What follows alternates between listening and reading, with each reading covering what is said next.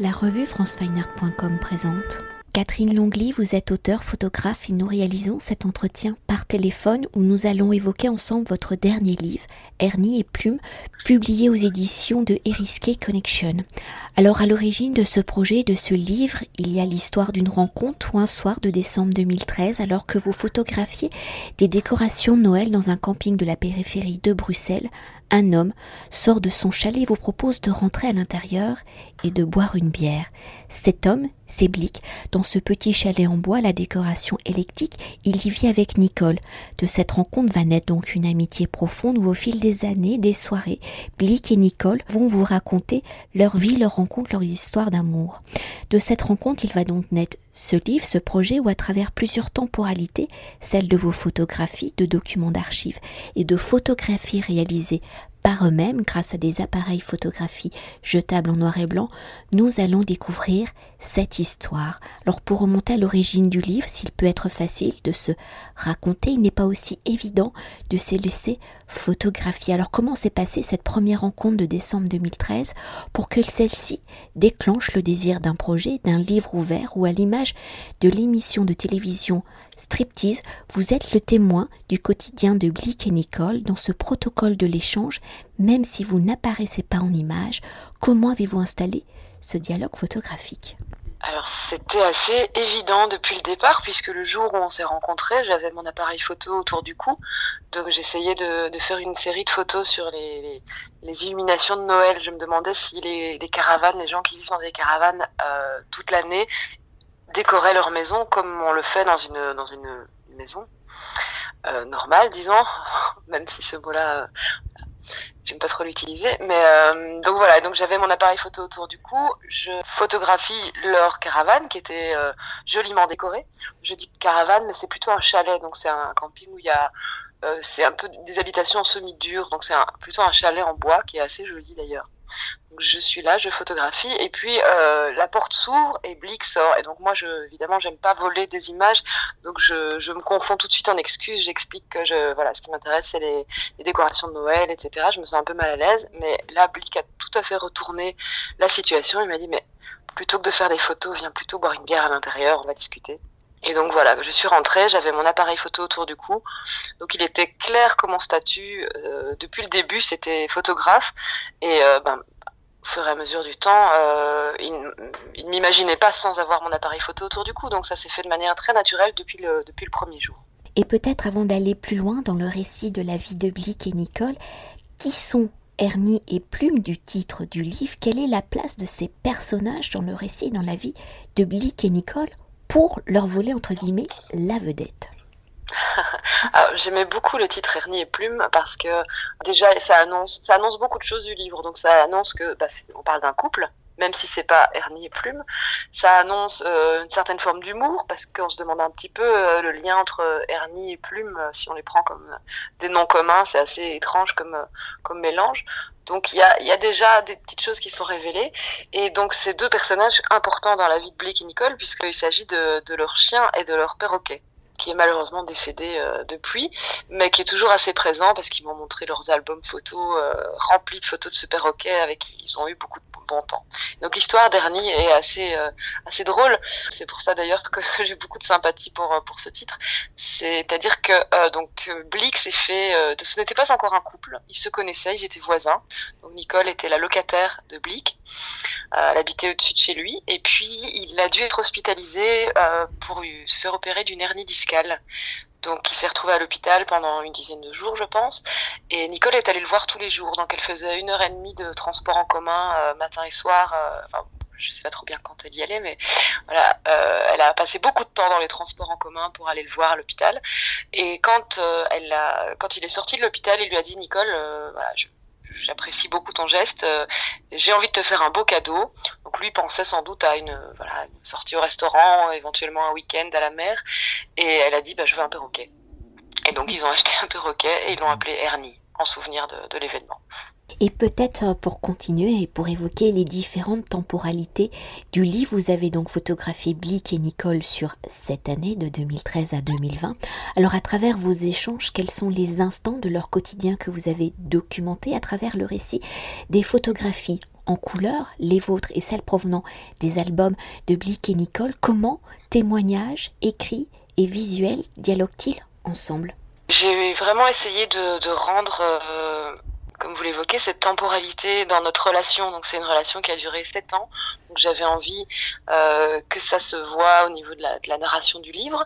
Euh, j'avais aussi envie de, de, raconter leur histoire, puisque quand j'allais les voir, euh, à chaque fois, ben, on évoquait un petit peu des moments du passé avec énormément d'humour. Hein. Blick, c'est vraiment un, conteur. Euh, euh, il raconte les choses avec, avec beaucoup, beaucoup d'humour. Donc on passait beaucoup de temps à, à évoquer des, des, moments de leur vie, du passé, et c'était à chaque fois des moments assez, assez drôles. Et donc tout ça, j'avais envie d'essayer de le rendre dans la narration, donc on se plonge dans, leur passé, mais qu'on voit également les moments qu'on partageait à ce moment-là. Et puis, euh, au fur et à mesure du temps qui passe, le temps est très important aussi parce que j'ai vraiment vu en ces temps euh, un changement dans leurs habitudes et dans leur façon de vivre, puisqu'au début, on se voyait, il y avait énormément d'amis qui peuplaient cette caravane, c'est ce petit chalet, euh, il y avait tout le temps des fêtes, euh, et puis petit à petit, il y a eu de moins en moins d'amis, ça s'est fait plus intimiste, on se voyait plus qu'au chalet au début, c'était il était possible qu'on aille se balader dans le camping, mais à la fin, c'était vraiment juste au chalet. Euh, et puis, euh, finalement, il y avait de moins en moins d'amis. Ils se sont retrouvés forts euh, à deux. Euh, mais euh, ce qui était magique à observer, c'est que l'amour entre eux n'a fait que croître euh, au fil des années, en tout cas sur la période où je les ai côtoyés. Il y a une, grande tendresse qui, qui s'est développée entre eux, qui était déjà présente, mais qui n'a fait que se renforcer. Et pour poursuivre hein, sur la temporalité du récit au fil des pages, on retrouve également des photographies en noir et blanc, comme je l'évoquais précédemment, qui ont été réalisées par Blick et Nicole et leurs amis grâce à des appareils jetables noir et blanc. Alors dans la construction du récit, quelles ont été vos réflexions justement pour confier ces appareils à Blick et Nicole et écrire ainsi un récit à plusieurs regards? Et dans l'articulation du livre, comment image en couleur et image en noir et blanc dialoguent-elles donc ensemble? Ça s'est fait assez naturellement. C'est Blick qui, euh, qui m'a soufflé cette idée. Euh, il me le disait à chaque fois que j'arrivais, oh là là, mais tu aurais dû venir hier, mais quelle fête on a encore fait, c'était drôle, on s'est amusé. Donc il me racontait euh, des anecdotes euh, super drôles, parce que parfois, parfois il se déguise, parfois il y a des petits accessoires, enfin bon, voilà, des images qui visuellement me paraissaient euh, vraiment, vraiment drôles et vraiment intéressantes. Et, et du coup, je lui ai dit, mais je peux pas être là tout le temps, j'habite pas là. qui mieux que vous pouvez bah, documenter tous ces moments que, que je suis pas là pour vivre avec vous. Et donc je leur ai donné des appareils photo euh, jetables. Et puis euh, donc euh, quand j'étais pas là et qu'il y avait un événement particulier chez eux, dans le camp, entre amis, et ben voilà, c'est eux qui photographiaient eux-mêmes ces moments. Et pour moi, c'est quelque chose de très important de, travailler avec et pas sur les gens. Donc j'ai déjà fait ça pour mon précédent travail. C'était un travail sur la relation au corps, à l'alimentation. Et donc déjà à ce moment-là, j'avais confié des appareils photo à des gens parce que qui mieux que les protagonistes eux-mêmes peuvent euh, se raconter. Et puis voilà, cette, collaboration, elle est très importante pour moi pour ne pas avoir l'impression de voilà d'être un témoin extérieur de la vie, de l'intimité de quelqu'un. J'avais envie que ce soit eux aussi qui se racontent.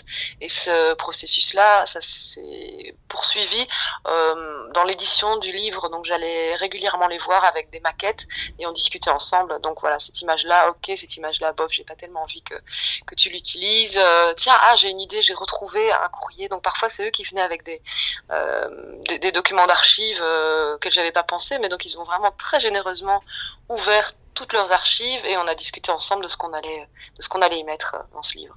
D'ailleurs, oui, j'ai quelques photos d'eux qui découvrent la maquette. C'était un moment assez, euh, assez émouvant euh, pour moi, sans doute pour eux aussi. Et pour s'attarder, vous venez de l'évoquer sur un autre aspect du récit, on y retrouve également donc des archives, des coupures de presse qui relatent de crimes, de meurtres, ou par le montage du livre, on se retrouve pris dans le fil d'un roman policier. Blick et Nicole sont-ils les criminels, les victimes ou les héros? Alors des coupures de journaux qui semblent bien éloignées de la vie actuelle de Blick et de Nicole. dans, dans la construction du récit, quelle est la place justement de ces coupures de presse? Comment viennent-elles éclairer ou brouiller le récit, la vie de Blick et de Nicole alors c'est pour moi c'est vraiment tout le tout le propos du livre. Euh, c'est un livre qui parle de, des stéréotypes, des préjugés qu'on peut avoir. Entre autres, il y a plusieurs couches, mais ça c'est quelque chose de très important. Donc on, voit euh, ce quotidien, on, voit la vie dans leur petit chalet, et puis tout d'un coup il y a un fait divers qui est évoqué. Et donc là le lecteur dans la construction de la narration, va se demander, mais tiens, euh, quel est le rôle de Blick et Nicole? Cet article n'est pas là pour rien. Est-ce que euh, c'est des Bonnie and Clyde bruxellois? Est-ce qu'ils sont impliqués dans ce fait divers? Et donc c'est un peu le cheminement logique que le, que le lecteur va avoir, puisque ces, ces faits divers se multiplient. Donc au début, on pourrait croire que c'est les protagonistes évoqués dans cet article. Et puis, il y a un autre article avec un autre fait divers. Et donc on se demande aussi comment tout ça est connecté. Et puis, au fur et à mesure du récit, il y a des indices, euh, qui soient visuels ou bien via des interviews qui sont apportés pour découvrir en fait la véritable implication de, de Blick et Nicole euh, euh, par rapport à ces faits divers. Alors, je ne sais pas si je vais. Euh, non, on va pas le révéler. on va pas le révéler dans l'interview. On va laisser les gens aller le découvrir eux-mêmes. voilà, je préfère. Parce que c'est un peu tout le, retournement euh, de situation qui intervient à la fin du livre et donc j'ai envie de, de laisser au lecteur le plaisir de la surprise. Et pour évoquer le premier élément que l'on voit du livre avec sa couverture qui représente fleurs et papillons sur un fond vert, comment celle-ci peut-être symbolise-t-elle le quotidien de Blick et de Nicole? Parce qu'apparemment elle est quand même assez importante. Fait, c'est la, toile cirée qui, euh, qui est trônée sur la table de, de et Nicole. Donc, il faut savoir que leur chalet n'est pas très grand, c'est confortable, c'est pas très grand, et il y a une énorme, gigantesque table au centre de, du chalet.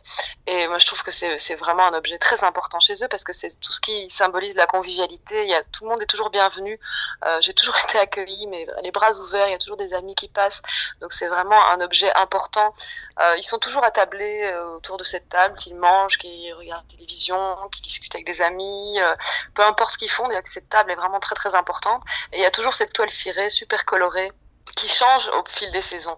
Et donc on a on a mis en place une sorte de, petit jeu euh, entre nous où euh, j'avais commencé à leur apporter des, toiles cirées euh, régulièrement tous les trois ou quatre mois pour que pour qu'ils changent de, de toile cirée que je, participe un peu à, la décoration de l'intérieur. Et donc ils m'ont confié la, dernière toile cirée qui trônait sur leur table et j'en ai fait la couverture du livre. Et donc j'aime beaucoup cette image parce qu'elle est assez joyeuse. Ça représente bien l'ambiance qui qui règne chez eux. Et, et on voit toutes ces petites traces qui sont autant de témoins des, fêtes qui ont eu lieu là, des, amis qui sont passés euh, et, et ben de leur vie en fait. Il y a une petite brûlure de cigarette par-ci, euh, euh, l'empreinte d'un verre par-là, et donc tout ça, ça c'est des petites choses qui ont une histoire. Avec vos derniers propos et au regard de, de, cette couverture, de cette toile cirée, en fait, elle résume parfaitement toutes les strates presque archéologiques de la vie de Blick et Nicole. Oui, c'est vraiment, c'est tout à fait ça. Voilà. Et leur, leur petit chalet euh, fonctionne un peu sur le même principe. Il y a énormément de petits objets de, de, décoration. Ils ont chacun une histoire à raconter. Donc il y a aussi pas mal d'images dans le livre où je détaille leur intérieur. Parce que c'est déjà, je, je, suis tombée complètement amoureuse de cet intérieur. Il y a, c'est très très chaleureux, très éclectique, euh, un peu bordélique, mais mais il y a vraiment de la vie. Donc il y a euh, cette armoire où on voit toutes leurs cartes postales qu'ils reçoivent d'amis. Et donc au fur et à mesure, moi aussi, j'ai participé à la décoration parce que euh, je leur offrais de temps en temps une image que je trouvais particulièrement réussie, un beau portrait d'eux. Je leur encadrais, je leur offrais, ou je leur écrivais une carte postale quand j'étais en vacances. Et finalement, j'ai commencé moi-même à, à, alimenter euh, la décoration de leur petit chalet. C'est euh, la boucler un petit peu, boucler en quelque sorte. Et pour conclure notre entretien, si Ernie et Plume est le récit d'une belle et tendre histoire d'amour au fil des pages, des témoignages, malgré leur sourire, les moments de fête, on découvre aussi donc ce quotidien hein, de Blick et de Nicole, un quotidien qui n'est pas aussi idyllique, entre guillemets, il est également synonyme, vous l'évoquez d'ailleurs dans votre texte, de précarité, de vieillissement, de mort. Alors si l'un des rôles du photographe est de documenter les différents regards de notre société, comment avez-vous placé justement votre regard pour traiter l'aspect plus social et politique de la vie de Blick et de Nicole? Disons qu'au travers de, du récit de leur vie et puis au travers de, bah, du récit de ces sept années qu'on a vécues ensemble, on voit que effectivement au début ça commence de manière assez euh, joyeuse et puis euh, puis l'univers se rétrécit et puis il y a la solitude et puis il y a la, la maladie aussi qui euh, qui arrive dans leur vie. Euh, donc ça c'est c'est mais c'est thématiques qui sont assez euh, sociétales générales qui sont abordées de manière assez euh, intimiste mais il y a aussi euh, je pense la, mobilité sociale qui, est en toile de fond enfin c'est quelque chose qui me qui me trottait aussi dans la tête au moment de construire cette histoire c'est que on peut être amené dans la vie par différents événements, que ce soit une mise à la retraite, un changement d'univers professionnel, un gain au loto. On peut amener à être à changer de disons de, de milieu social, de, de, sphère sociale, et ça peut aller dans les deux sens, et ça peut arriver à n'importe qui. Donc ça aussi, c'était une des thématiques, je pense, qui est importante euh, qui est plus euh, qui, qui, transcende l'histoire de, de, Blick et Nicole et qui me tenait à cœur. Donc cette mobilité sociale auquel on, on, peut faire face à différents moments dans sa vie. Merci beaucoup. Avec grand plaisir. Cet entretien a été réalisé par franceweiner.com.